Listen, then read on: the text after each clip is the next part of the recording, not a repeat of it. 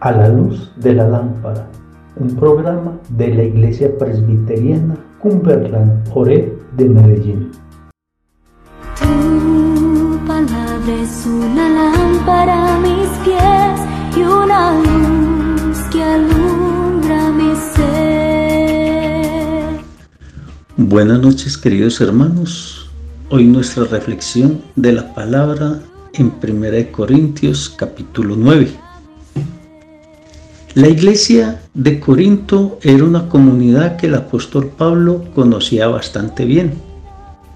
Una ciudad romana en la cual había una gran cantidad de templos dedicados a los dioses griegos y romanos, de gran desarrollo económico, por lo que Pablo la había elegido como punto estratégico para su misión evangelística, y en la cual permaneció año y medio aproximadamente Aquí muchas personas se convirtieron a Jesús y como la mayoría de iglesias de esta época, la iglesia de Corinto estaba con gran cantidad de problemas, por lo cual el apóstol Pablo escribe la primera carta para dar claridad de todo acontecimiento al interior de las iglesias, inclusive hasta hoy. Y el capítulo 9 de la primera carta de, de los Corintios hace alusión a uno de los varios temas que toca en esta carta y es lo concerniente a la comida y sus relaciones que van del capítulo 8 al capítulo 10.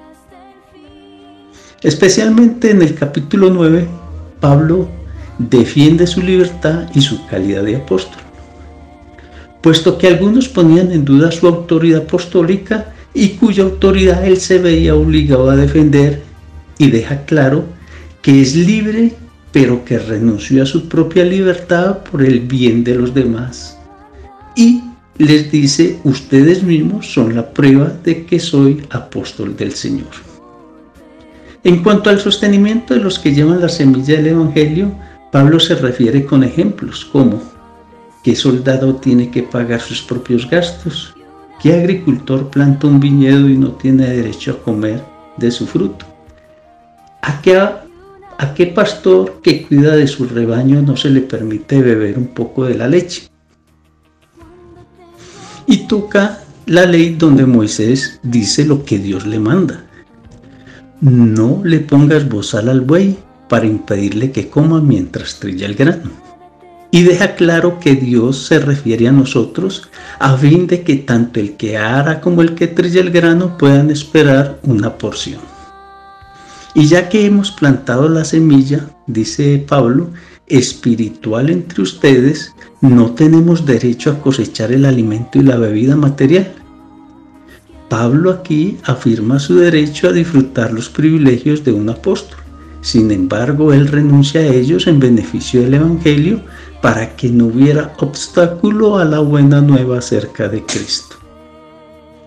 Además, aprovechando la cultura deportiva y atlética de las comunidades, hace referencia a las carreras, puesto que los griegos y los romanos daban mucha importancia al atletismo. Y dice, todos los atletas entrenan con disciplina y lo hacen para ganar un premio que se desvanece, pero nosotros lo hacemos por un premio eterno. Por eso yo corro cada paso con propósito entrenando el cuerpo para que haga lo que debe, debe hacer. Y se pone como ejemplo en temor de que después de predicarles a otros, él mismo quede descalificado.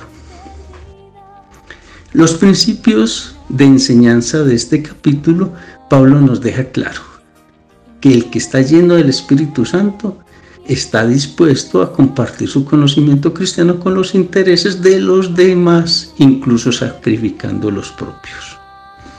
El ministro de Dios tiene derechos y privilegios que debe recibir. Pablo nos enseña que debemos adaptarnos y buscar el común con los demás con el fin de poder ser ejemplo y llevar al conocimiento de Cristo a algunos.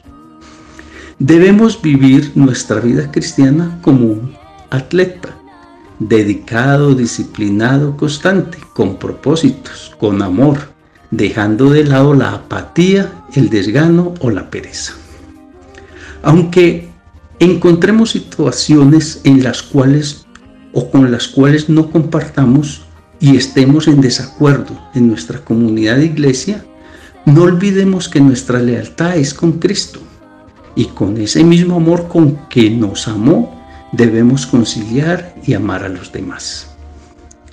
Nuestro entrenamiento debe ser duro, firme y cualquier cosa que, se, que interfiera o se oponga en nuestro propio progreso espiritual debe ser rechazado. De lo contrario, no podremos obtener la victoria que buscamos en Cristo Jesús. Feliz noche. Tu palabra es una lámpara a mis pies y una luz que alumbra mi ser.